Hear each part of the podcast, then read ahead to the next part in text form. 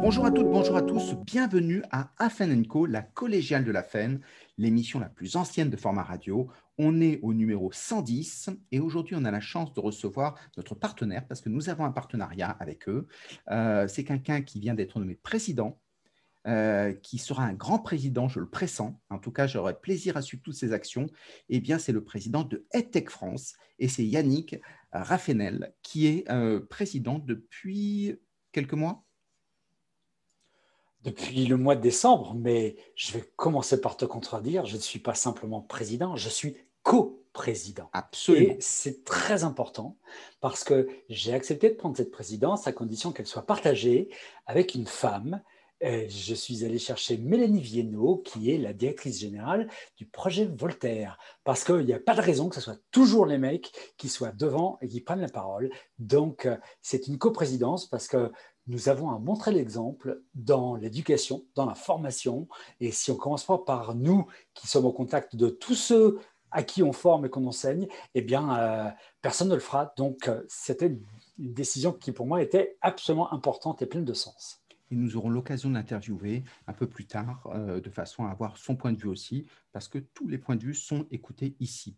Alors Yannick, pour ceux qui ne connaissent pas EdTech France, euh, c'est une association qui existe depuis longtemps. Qu'est-ce qu'elle fait? Qu'est-ce qu'elle représente? Alors, EdTech France, c'est une jeune association. Elle a été créée maintenant il y a presque trois ans. D'accord? Donc, elle est toute nouvelle. Elle a été créée par des, des des start-upers qui, euh, eux, disaient qu'ils euh, ne pouvaient pas être représentés dans les autres structures qui existaient déjà. Il existe une autre association, nous en sommes très proches et nous sommes tout à fait partenaires de cette association. La C'est euh, la FINEF. La FINEF existe depuis beaucoup plus d'années. Neuf ans. Mais, ah, je pensais que c'était plus que ça, moi, alors. D'accord. Mais eux, euh, ces entrepreneurs se disaient, nous, start-upers, euh, nous ne sommes pas représentés à la FINEF parce qu'à euh, la FINEF, d'abord, on travaille surtout sur l'éducation, ce qu'on appelle dans le jargon le K-12. Mmh. Et, dans les entrepreneurs, eh beaucoup peuvent être sur l'enseignement sup, sur la formation professionnelle. Et, et beaucoup étaient avec des petites structures, alors que la FINEF, on avait surtout des grosses structure. Donc, ils se sont regroupés, ils ont monté une association, évidemment un bureau, n'ont pas fait beaucoup, beaucoup de choses, à part un très joli site internet avec euh, l'Élysée qui était là. Euh, on était pendant en plus la, période des élections présidentielles, et jusqu'au moment où ils ont embauché quelqu'un d'absolument génial, qui est Rémi Chal. Rémi Chal est arrivé euh, début novembre, il y a deux ans, et euh, il a fait exploser de manière fantastique euh, cette association d'EdTech France. Il est allé chercher euh, un à un tous les, les, adhérents. Il a pris la parole dans un univers dans lequel il arrivait, mais avec une, une, une préscience, avec une clairvoyance, avec une énergie communicative pour euh, euh, construire, structurer cette filière, rassembler tout le monde et, faire que lorsque Rémi en est parti, c'est-à-dire au 31 décembre 2020, nous avions déjà plus de 300 membres et que depuis aussi cette même période, nous avons accueilli une nouvelle déléguée générale qui est Anne-Charlotte Monnet, qui euh, est une jeune femme brillantissime euh, qui euh, a elle aussi et de l'humour et cette capacité à apprendre très vite mm. et une capacité à structurer. Et ça tombe bien parce qu'il y avait un nouveau board qui a été élu euh, début octobre avec des gens qui viennent représenter tous les aspects de, de, de, la tech. C'est-à-dire, il y a des gens qui sont spécialisés, qui ont des entreprises sur l'éducation euh, et, vraiment euh, euh, toute cette partie K-12, d'autres sur l'enseignement sup, d'autres sur la formation pro. Et c'est ce mélange-là qui fait qu'on a neuf personnes très impliquées dans le board et, et, et donc cette double présidence. Alors, nos missions. C'est quoi nos missions Peut-être avant, pour se comparer avec les autres, euh, la FFP, euh, partenaire, euh, concurrent? Partenaire, partenaire, puisque la FFP représente les organisations, les entreprises qui sont vraiment dont le rôle est de diffuser de la formation. Ce sont des organismes de formation. Alors que au niveau de EdTech France, eh bien, nous sommes des entreprises qui produisons du contenu, des plateformes, des outils, des méthodes, euh, pourquoi pas de l'accompagnement avec du service, mais euh, euh, qui n'ont pas pour vocation d'être un organisme de formation. Après, soyons clairs, il y a des adhérents de la Tech France qui sont adhérents de la FFP, de la même manière qu'il y a des adhérents à Tech France qui sont adhérents de la FINEF. Eh Alors justement, une question sur les adhésions. qui peut adhérer et combien ça coûte? Alors, on est, euh, on est une entreprise dont l'objet social, dont l'activité est de produire des services, des produits autour de l'éducation, de l'enseignement supérieur ou de la formation pro, eh bien, vous pouvez être adhérent de la Tech France. Il n'y a aucun problème. Même des responsables de formation Alors, euh, non, c'est parce qu'il faut vendre des services. Il faut vraiment être une entreprise qui produit et vend ses services. D'accord. Ça coûte pas cher pour la première année, pour toutes les petites entreprises, et nous sommes dans un domaine dans lequel il y a énormément d'entreprises de moins de 10 salariés. Donc, euh, euh, c'est de l'ordre, je crois même, euh, peut-être 100 euros pour une entreprise qui se lance, et pour une start-up qui est en création. Et après, c'est jusqu'à moins de beaucoup d'euros, de centaines de milliers d'euros, c'est 400 euros ou 480 euros l'année. Donc, on est vraiment dans quelque chose qui est de l'ordre de euh, de l'implication, parce que ça, c'est quelque chose qui est très important, c'est qu'on ne veut pas avoir des adhérents qui viennent cotiser et qui attendent un service, même si, on va en reparler tout à l'heure, les missions que l'on apporte sont extrêmement nombreuses. On veut des personnes qui soient prêtes à s'impliquer dans la vie de l'association pour pouvoir la faire vivre, pour apporter leur valeur, leur plus-value dans toutes les actions au travers de plein de groupes de travail que nous avons montés ou que nous sommes en train de monter. Et Tech France est implanté régionalement aussi. Alors, c'est important. Là-dessus, euh, on va ça parce que nos, auditeurs nous ont entendus, parce qu'on a déjà interviewé euh, euh, Lyon, Hauts-de-France, et donc on t'avait déjà interviewé aussi. Alors, oui et non, encore une fois. Je vais expliquer la différence qu'il y a entre EdTech France et ce que je vais appeler maintenant les hubs EdTech régionaux. Ils sont au nombre presque maintenant euh, d'une dizaine. Il y a historiquement la première association qui a été construite, elle a été faite il y a maintenant plus de quatre ans. Ça s'appelle Educasur. ça, c'est né à, Nice, euh, Sophia Antiapolis, euh, monté par des personnes qui sont à l'origine, par exemple Frédéric Vidal, et aussi sur l'INRIA de, Valbonne. Euh, il y a des structures qui existent depuis aussi longtemps, comme le SPN à Poitiers. Le SPN avec Fabien Oda, qui travaille sur tous les métiers du numérique, mais dont une des verticales touche la tech et qui a deux membres fondateurs extrêmement importants et influents qui, bien qu'ils soient aussi à Poitiers, sont quand même des, euh, un petit peu euh, téléguidés de par Paris. C'est évidemment le CNED et évidemment aussi Canopé, et qui sont vraiment les deux acteurs incontournables à Poitiers, mais qui recouvrent aussi tout un tas d'entreprises qui sont sur la Nouvelle-Aquitaine. Et il y a eu le premier. Alors là, on n'a plus de son avec toi. Alors c'est intéressant, on t'entend plus. Alors que justement, donc euh, tu as tapé sur ton micro et donc euh, ça s'est peut-être débranché.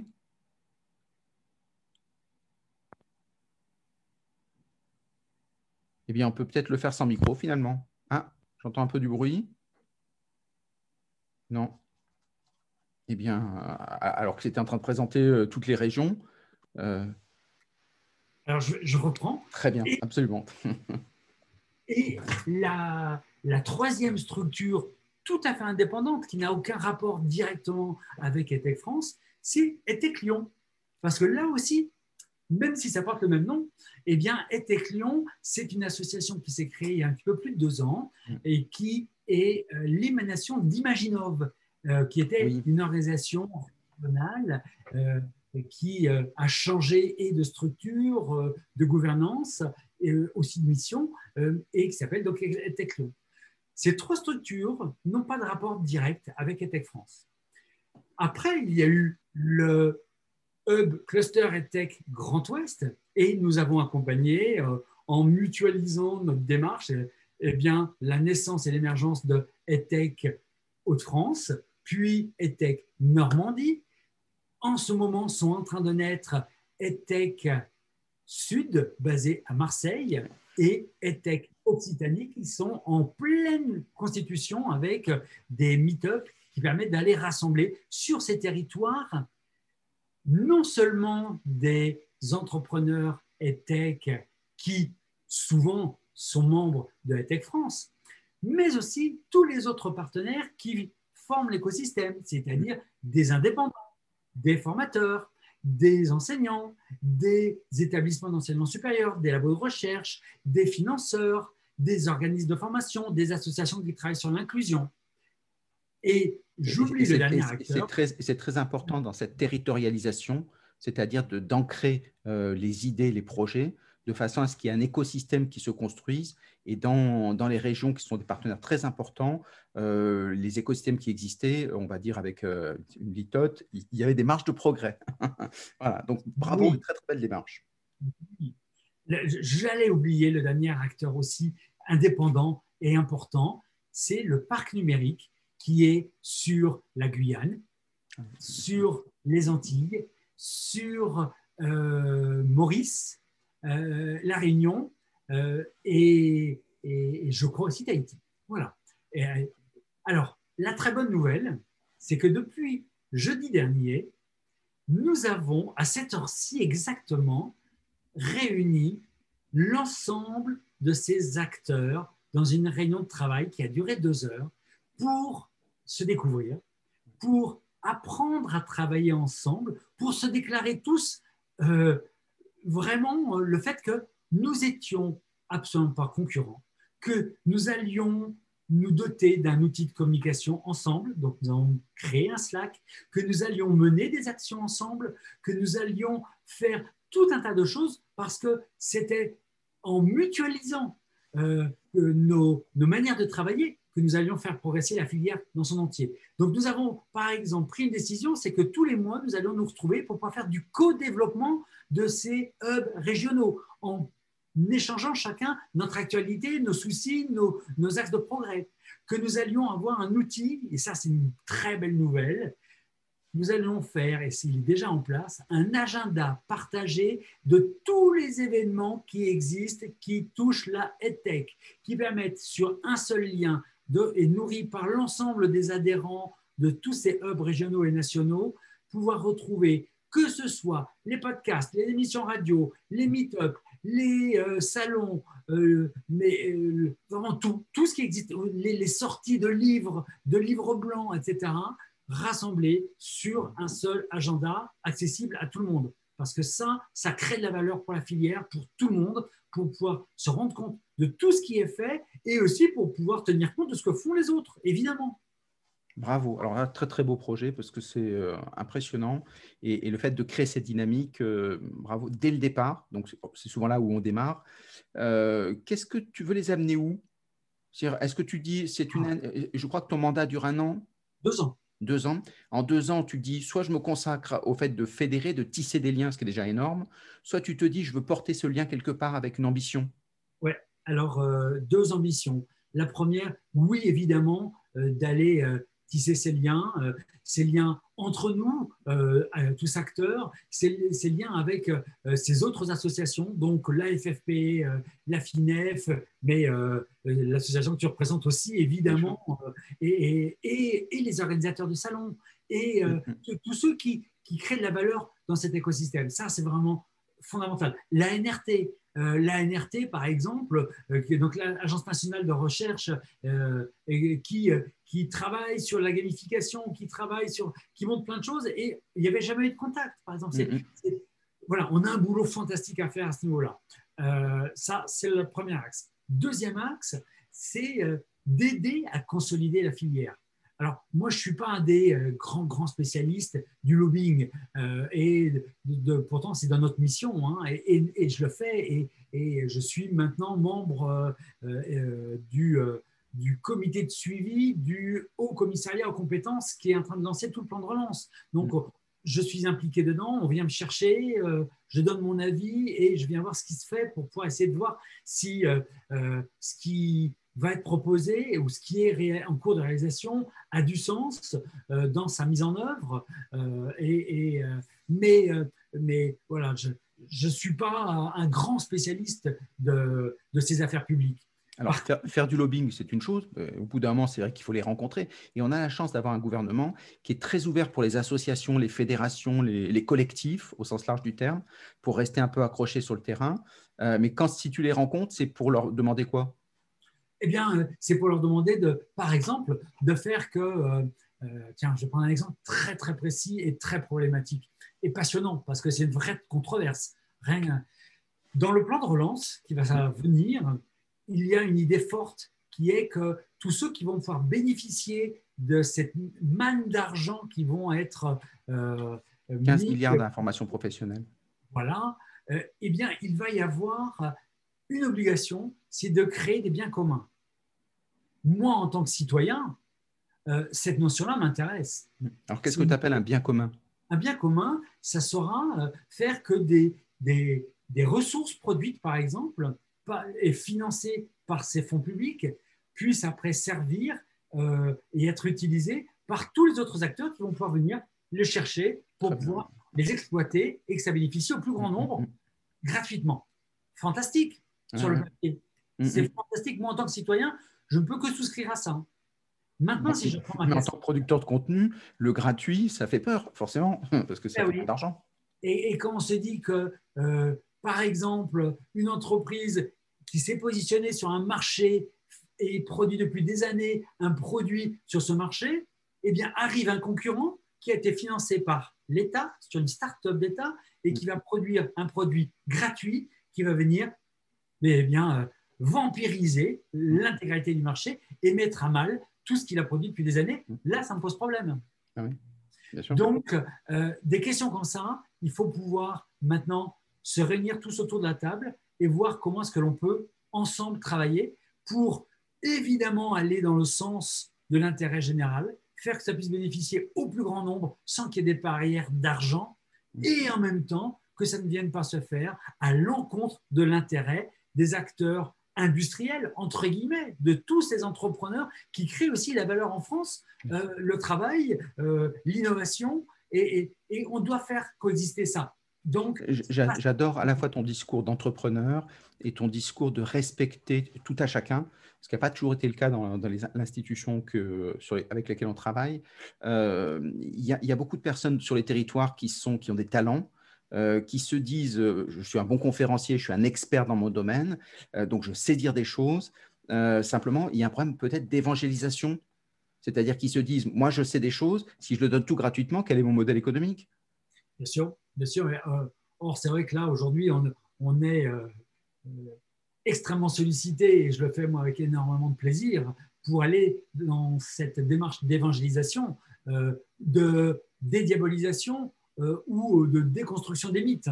Parce que euh, là, après un an euh, de, confinement et avec cet énorme, on va dire, malentendu, ce malentendu qui a été inspiré par la commande de la continuité pédagogique, eh bien, tout le monde a dit, ben, ça y est, on a résolu le problème. Nous allons, grâce à la classe virtuelle, grâce à Zoom et les autres outils, euh, régler cette question. Nous allons être dans la même continuité pédagogique, c'est-à-dire continuer à faire ce qu'on faisait face à une classe, on va à un groupe, et eh bien on va le faire ben, face à une caméra et avec mon groupe qui est à distance.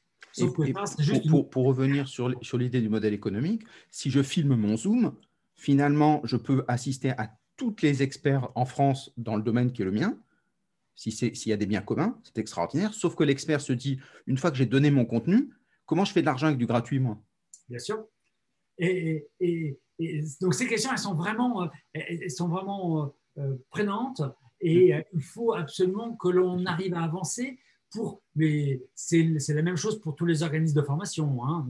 J'explique souvent aux organismes de formation que euh, avant, ils faisaient, leur business model était basé sur euh, le transfert des savoirs.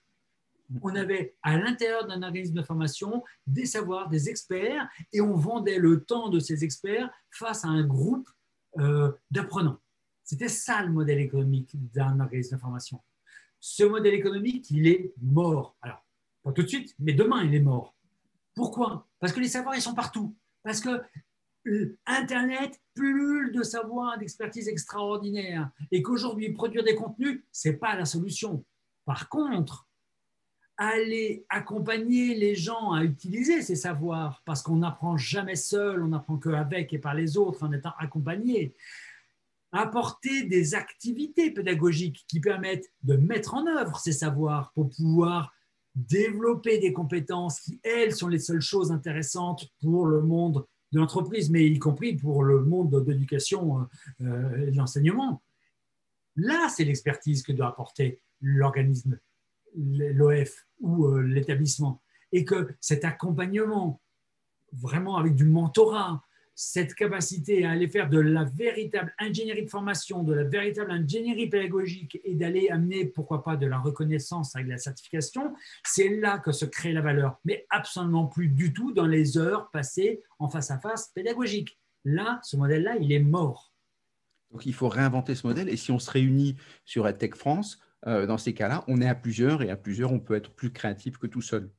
Tout à fait. Est-ce que, tu dirais que la filière en France, elle est, euh, euh, elle est mieux, moins bien que par rapport au reste du monde? Alors justement, j'allais y venir, ah, puisque je parlais de cette grande mission. Pour moi, ma mission, c'est de consolider la, de consolider la filière. Et quand je dis consolider la filière, c'est qu'actuellement, elle n'est pas lisible. D'abord, il n'y a même pas un répertoire. Donc ça, c'est le premier des chantiers qu'on est en train de mener. On est en train, la semaine prochaine, par un questionnaire énorme ça va être, il va falloir une demi-heure pour le remplir. Mais oui, mais si on veut créer de la mhm. valeur dans ce questionnaire, eh bien, il faut qu'il y ait les données qui soient rentrées. D'accord? Mhm. Avec un positionnement sur la chaîne de valeur de chacun des acteurs pour pouvoir comprendre qu'est-ce que j'ai en input, qu'est-ce que j'ai en output, comment je me positionne, hein, qu'est-ce que je consomme, qu'est-ce que je délivre, pour pouvoir être capable d'aller repérer sur une cartographie avec un, un outil extraordinaire, avec des systèmes de calque, exactement qui fait quoi, qui est spécialiste de quoi, et à qui je peux faire appel, d'accord Pour déjà rendre lisible, visible. Deuxième axe, c'est que cette fragmentation est incompréhensible par rapport aux donneurs d'ordre. Euh, imaginez, vous êtes euh, un responsable de formation dans une entreprise du CAC 40, vous êtes harcelé au quotidien par 350 entreprises tech qui viennent vous vendre le morceau du puzzle parce que vous, ce dont vous avez besoin, c'est de résoudre un problème complexe, global. Et chacun de ces euh, start-upers qui vient vous vendre un petit morceau du puzzle, vous dites ah Oui, c'est très très bien ton truc, mais comment ça fonctionne avec les autres?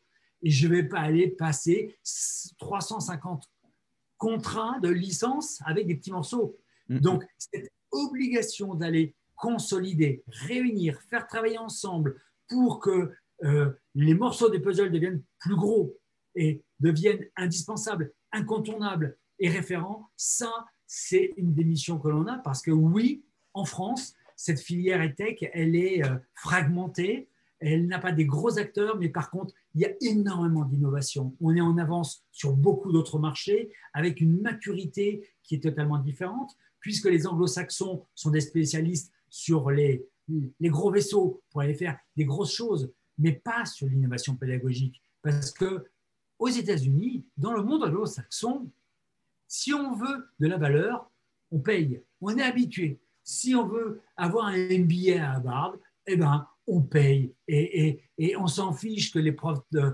Harvard ils vous fassent des super cours avec de la super pédagogie. C'est pas le problème. Ils sont bons. J'ai acheté cher. Je vais suivre ce qu'ils me donnent, d'accord? Mais en France, on est dans un autre modèle. Mm. En France, euh, même si on a des gens qui sont très très bons devant nous, s'ils ne nous parlent pas bien comme il faut, s'ils ne nous font euh, pas les illustrations, s'ils ne nous mettent pas tout ce qu'il faut pour nous intéresser, et eh ben, on va décrocher parce que de toute façon, euh, on n'a quasiment pas payé ce que l'on va avoir. Donc, en France, on a cette chose extraordinaire, c'est qu'on a développé en France et au Québec cette notion même clé qui est l'ingénierie pédagogique, c'est-à-dire d'aller se poser des vraies questions sur, eh, tiens, au fait, et si on s'intéressait aux apprenants, de quoi ils ont besoin? Et, et là, on a pris de l'avance sur ce terrain-là. Et c'est ça qui est passionnant les pays du nord de l'Europe aussi sont sur ces terrains-là. Et euh, là-dessus, euh, on a quand même euh, beaucoup, beaucoup de choses maintenant à mieux exploiter et à mieux valoriser. La logique des apprenants, c'est la grande innovation du 21e siècle, alors que c'était les experts dans le 20e siècle. Mais est-ce que finalement, tu penses qu'avec des startups, les entreprises acceptent de travailler avec des petites structures, des structures innovantes, sachant qu'une startup, par définition, elle a une chance sur deux d'échouer, au minimum. Euh, et donc, il y a beaucoup de groupes qui disent euh, Moi, je ne suis pas trop, trop favorable à ça, parce que moi, je veux un, prestataire euh, qui me fasse dans la durée. Je ne vais pas en chercher toutes les cinq minutes. Oui, c'est aussi une vraie question dans cette consolidation. c'est que on voit bien qu'on a énormément d'entreprises qui vont avoir du mal à passer du POC, donc mmh. de, cette expérimentation. Proof of concept.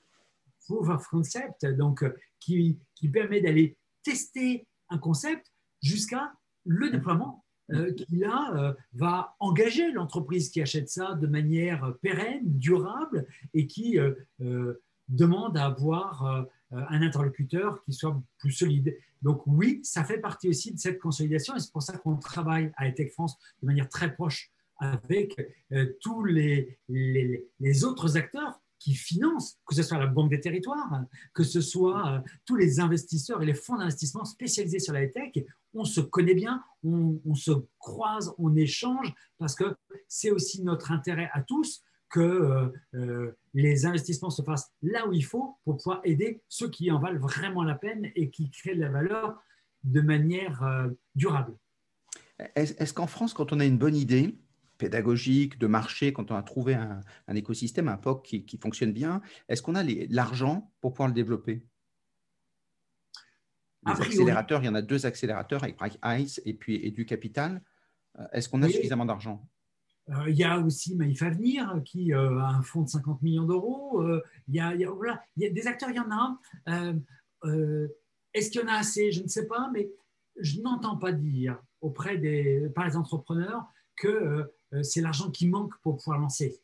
Euh, euh c'est pas là que ça coince. C'est pas là euh, parce que finalement, ceux qui se développent vite ont très souvent aussi directement un business model qui est générateur d'un flux financier qui apporte la sécurité qui permet, ne serait-ce qu'au business angel, de, croire au projet et d'aider pour pouvoir lancer euh, le, projet et passer de l'expérimentation à quelque chose de, beaucoup plus solide. Donc, euh, ce n'est pas là que ça coince.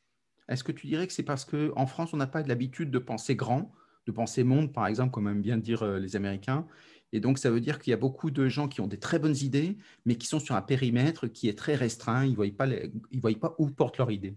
Évidemment, évidemment, tu mets le doigt sur deux choses qui sont tout à fait particulières si on travaille dans le monde de l'éducation, eh bien, euh, on voit bien que le monde de l'éducation en France est un monde extrêmement difficile en termes de business model, puisque euh, les établissements n'ont aucune liberté sur l'achat des ressources, même si justement ça fait partie des axes sur lesquels on travaille énormément en ce moment avec le ministère. Euh, lorsque l'on va sur le marché anglo-saxon et, nombre d'entreprises, euh, et j'en veux euh, pour preuve une, Lalilo, euh, puisque c'est l'actualité, Lalilo qui vient d'être acheté par un groupe américain, parce que Lalilo s'est développé d'abord quasiment aux États-Unis avant d'adresser le marché français. Mm-hmm. eh bien, on se rend compte que là, on a un passage à l'échelle avec une logique en termes de marché qui permet très vite d'aller sur un déploiement et d'aller sur une consolidation bien, bien, bien supérieure. Donc là-dessus, il n'y a pas photo. L'autre frein, c'est le marché de la formation professionnelle. Pour tous les, les entreprises qui travaillent sur la spécificité de la formation pro en France, avec des lois, avec des systèmes, dans un écosystème totalement verrouillé, avec, ou qui était totalement verrouillé, avec euh, les plans formation, avec les prises en charge par les OPCO, avec cette nécessité d'avoir des LMS qui permettent d'aller chercher l'argent après pour rembourser ce qui a été investi, etc., sans jamais se poser les bonnes questions de est-ce que ça fait monter en compétences les apprenants? Est-ce que ça sert à quelque chose pour leur employabilité et pour l'entreprise? Eh bien, tout ce monde-là a totalement verrouillé et fermé un écosystème qui, euh, euh, qui a fini par tourner en rond et que heureusement aujourd'hui euh, les réformes qui ont été faites ont libéré ça et permettent maintenant l'émergence d'entreprises qui commencent à se poser les bonnes questions. C'est-à-dire, et, si je vous prouve que le dispositif que je vais vous construire va vous permettre d'aller développer des compétences, que je suis capable de le mesurer en mettant des KPI, donc des indicateurs de mesure de performance, eh bien, vous allez pouvoir investir sur de la formation et peut-être même calculer le retour sur investissement que vous aurez, le ROI de cette formation. Et là, on ouvre le marché non plus simplement aux acteurs en France et aux, grands groupes en France, mais on peut aller sur l'international très facilement. Et, là-dessus, beaucoup de choses vont se passer et sont en train de se passer en France. Mais... Et, depuis 2015, avec la fin de l'imputabilité et l'obligation d'imputabilité des fameux 7 heures, il faut faire des formats de 7 heures chaque fois, euh, en sortant de ça, qu'on a ouvert la porte et donc, ça, donne une opportunité extraordinaire pour tous ceux qui sont créatifs en disant, ben, nous, on a des modèles plus efficaces. Euh, par exemple, What's German, qui utilise WhatsApp pour apprendre l'allemand.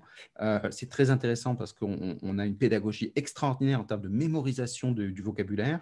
Euh, par contre, ça ne rentrait pas avant dans le schéma et pourtant, c'est efficace. Alors, une autre dimension, moi qui me tient totalement à cœur et qui est pour moi un des autres très grands défis de la filière tech, c'est ce sur quoi je vais m'engager sur les deux ans. Euh, là, une fois que ça va être fédéré en France et, voilà, et qu'on voit que les choses, ça y est, qu'il y a une synergie qui s'est créée, euh, eh bien, euh, c'est d'aller, encore une fois, reprendre notre responsabilité sociétale, non plus à l'échelle de la France, mais à l'échelle de la francophonie. Très bien. Il ne faut pas oublier que le français va être la première langue parlée au monde dans les 15 années à venir. Évidemment, les deux viviers fondamentaux vont être le Maghreb et l'Afrique. Nous avons une responsabilité sociétale, nous, filière EdTech française, d'aller accompagner ce qui est en train d'émerger avec des acteurs pertinents, talentueux en Afrique, au Maghreb, qui sont des entreprises EdTech qui connaissent très bien leurs contraintes, connaissent très bien toutes les dimensions culturelles, connaissent leur public et n'ont pas envie de voir les marchands des solutions françaises venir tuer le marché là-bas. D'autant plus que le business model français, on sait très bien qu'il ne marche pas hein, sur l'Afrique. Hein. Mm, mm. Nous avons une responsabilité d'aller nouer des partenariats, d'aller faire alors c'est un mot galvaudé, mais là, vraiment, j'y crois tellement, parce que ce sont des valeurs derrière, faire une réelle coopération entre la filière EdTech et les entrepreneurs et l'écosystème africain et maghrébin pour permettre à la France de relever le défi des dizaines et des centaines de millions de francophones que nous avons à former en termes d'enseignement et de formation pro. Et ça, c'est quelque chose qui me tient à cœur et sur lequel je suis en train d'ores et déjà de travailler en, réunissant euh, aussi bien et en allant au contact de l'AFD, euh, de l'Organisation internationale pour la francophonie, dont le sommet pour la francophonie aura lieu les 20 et 21 novembre à Djerba, euh, pour organiser vraiment tout cet écosystème pour qu'il se mette en ordre de marche, pour pouvoir aller s'investir et apporter ce que nous avons et ce que nous devons apporter à l'Afrique et si on doit l'apporter, c'est pas parce qu'on a simplement une bonne âme, parce qu'on serait gentil ou bienveillant, ce qui déjà peut être le cas, mais c'est surtout parce qu'il y a un modèle économique nouveau qui émerge euh, avec les territoires apprenants. Et donc, il y a beaucoup d'argent d'ailleurs euh, pour les études, pour les analyses sur les territoires apprenants, que ce soit l'UNESCO, que ce soit l'Europe, euh, parce que ce sont vraiment des sujets qui les intéressent, qui, sont à développer. Il y a plein de choses à faire. Et donc, ça veut dire que les deux s'y retrouvent économiquement. c'est ça qui est très important. Donc ça, c'est très bien. Bravo, euh, très belle démarche. Alors c'est une ambition, euh, une ambition rare.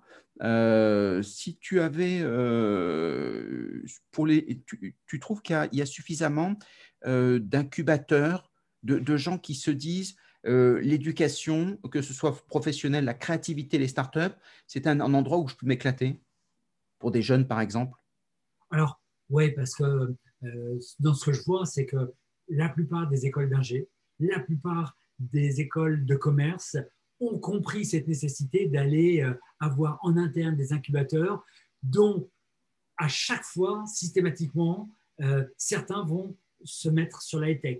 Cette quête de sens, que l'on vienne d'école de commerce ou d'école d'ingé en disant euh, moi, eh bien, je ne travaillerai pas pour les énergies fossiles, je ne travaillerai pas pour du consommable et qui crée du déchet, je veux du sens et c'est vraiment ce flambeau que porte la génération montante, que vraiment j'adore, euh, eh bien, je vais aller m'aligner avec mes valeurs au sein de la tech. Eh bien, oui, on en retrouve beaucoup et tu as raison de le noter. C'est, ça fait partie certainement de, de ces chantiers que l'on va voir à mener euh, pour aller fédérer aussi l'ensemble de ces euh, euh, incubateurs où des toutes jeunes mm-hmm. pousses sont en train de germer, qui ont besoin de mentorat, qui ont besoin de, de tout cet accompagnement que nous pouvons apporter sur les territoires et de manière globale. Et qu'est-ce que tu répondrais aux gens qui se disent avec le confinement, alors le Zoom, tout sous le numérique, on en a marre, euh, revenons euh, au présentiel, c'était mieux avant, en disant euh, presque des décroissants numériques. Qu'est-ce que tu leur dis? Ils ont raison? Que le fantasme du tout numérique va faire pchit et que, évidemment, on va revenir dans quelque chose à laquelle nous aspirons tous, du blended learning, aller prendre le meilleur du digital et prendre le meilleur de l'humain. Le digital sans l'humain, ça n'existe pas, c'est un fantasme. Et heureusement, euh, non, nous ne tomberons pas dans Black Mirror. Et non, euh, nous ne pourrons pas, malheureusement, nous former la nuit en prenant un casque et en s'endormant en écoutant Assimile euh, en anglais. Mm. et ce fantasme, il existe depuis tout le temps. Hein. Mais j'aime toujours reprendre cette image de Daumier. En tout cas, ça, vient de la même époque de, ce, de, toutes ces caricatures au début du XXe siècle, où on voyait ce prof qui était dans une salle de classe avec les enfants devant lui. Les enfants avaient un casque tous, un gros casque, comme un casque de soldat, et relié avec un tuyau jusqu'au hachoir qui était sur le bureau du prof. Et le prof met les manuels scolaires dans le hachoir et tourne la manivelle. Et voilà la représentation du digital learning il y a 120 ans. Mm. Mais on reste avec les mêmes fantasmes et heureusement, ça n'existera jamais c'est vrai a cette dimension-là, et ce fantasme est alimenté aussi par euh, Facebook, par les GAFAM, et puis euh, les Chinois, surtout les Chinois font beaucoup d'expérimentations sans avoir le problème de l'élection. Euh, c'est le fait de se dire la machine va prendre la main, un peu comme dans Terminator, c'est Skynet qui va dominer le monde. Et avec les datas, avec la, gestion de ceci, on peut connaître plein de choses avant même que l'individu en ait besoin. On peut connaître les besoins des apprenants avant même qu'ils l'expriment. Et donc, c'est cette relation qui fait peur aussi. Oui, mais là, encore une fois, euh, tous les mécanismes sur l'apprentissage euh, montrent que toutes ces démarches dans lesquelles on voudrait euh, justement utiliser l'intelligence artificielle pour pouvoir anticiper les besoins, aller pousser, parce que là, c'est le grand mot. Hein.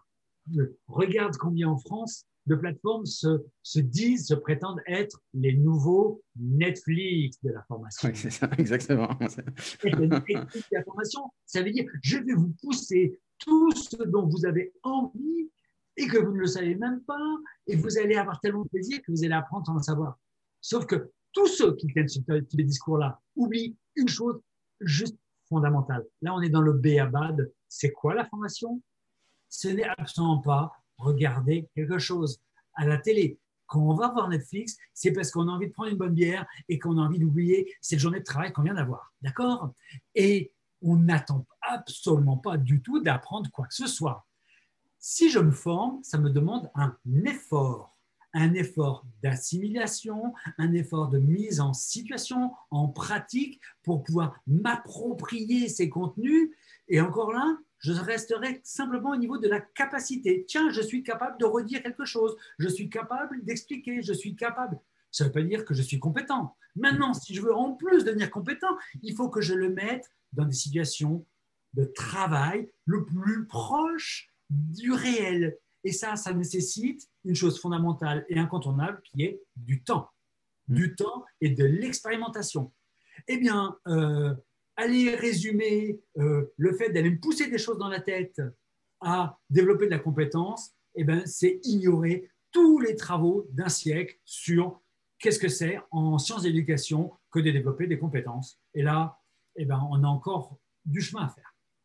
Donc ça, c'est bien pour les êtres humains que nous sommes, hein, même si on est derrière euh, des machines. Euh, justement, on arrive à la fin de l'émission. En tout cas, c'était passionnant. Euh, comme chaque fois, Yannick, c'est vraiment un plaisir d'échanger avec toi. Est-ce qu'il y a des projets qui, qui, qui, vont se dessiner pour EdTech France d'ici peu de temps? Eh bien, cet agenda dont je parlais tout à l'heure, c'est vraiment ça, c'est quelque chose de, un outil partagé vraiment super ce questionnaire que aussi euh, dans les auditeurs, certains vont recevoir hein, et, et, auquel euh, je leur, dis, mais euh, vraiment, remplissez-le, prenez, du temps. Le, il va y avoir aussi, de manière un petit peu étonnante, mais un, catalogue. De, C'est-à-dire qu'il y aura une version papier parce qu'on sait qu'il y a des commanditaires qui disent on a besoin d'un vrai guide papier de tous ces acteurs. Donc ça, c'est aussi un des éléments. Et enfin, eh bien, ce sont tous ces événements à venir en physique ou en digital ou en digital qui vont arriver, pour lesquels nous sommes évidemment totalement partenaires, que ce soit euh, le Learning Technology euh, euh, X, hein, puisque c'est LTDX hein, qui aura lieu, digital au mois de juin, puisque l'autre en physique n'aura pas lieu, que ce soit le Learning Show qui va avoir lieu le 12 octobre, que ce soit ce sommet de la francophonie qu'on est en train de préparer fin novembre. Bref, beaucoup, beaucoup d'événements euh, pour lesquels on va être très, très impliqué euh, et, pour lesquels ben, on va essayer à chaque fois de, faire que ce soit des, moments dans lesquels nous tous, on puisse apprendre. C'est-à-dire que nous tous, nous sommes des acteurs qui produisons du savoir, mais nous sommes nous tous en train d'apprendre en avançant, apprendre en faisant. Et c'est, je crois, une des caractéristiques qui nous rassemble, nous tous, les passionnés de l'éducation, de la formation. Donc, tous ceux qui veulent en savoir plus, n'hésitez pas à aller sur les, salons, les hotspots, euh, comme on dit.